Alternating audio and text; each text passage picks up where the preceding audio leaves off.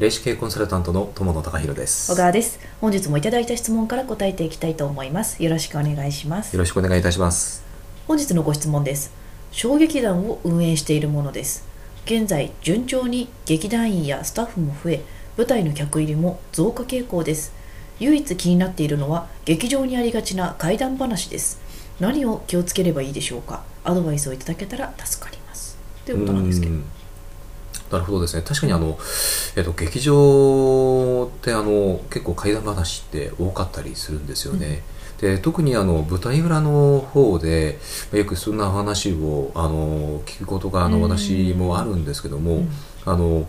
とですねこのえーとまあ、今、順調にですね劇団やスタッフも増えて、まあ、あのお客様の,、まあ、あの客入り物増加傾向ということで、非常にあの今、波に乗っている状態だと思います。うん、でえーと、あのこの状態をですねキープしていただければ、何かじゃあ例えばですねそのちょっとこう気が落ちてるような劇場とか、うん、あのそういったところに、えーと、対してですね、うん、えーと、引き寄せられることは少なくなると思うんです。うん、であの逆にですね何か少しでもですね、えーと、体調を崩すような劇団員やスタッフの方が出始めたらあの一つのそれサインだと思ってください。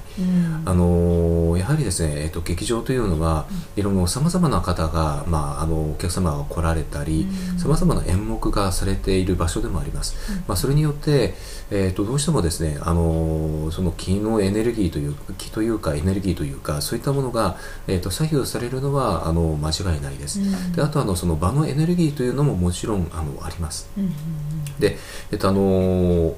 例えばそのどこかのその劇場を使った後に実際どういう状態になっているかというのを、うん、まあ、よく観察して見ていただくのがあの私としてはおすすめですね。はい、うん、本日のご質問に対するお答えは以上です。ありがとうございました。ありがとうございました。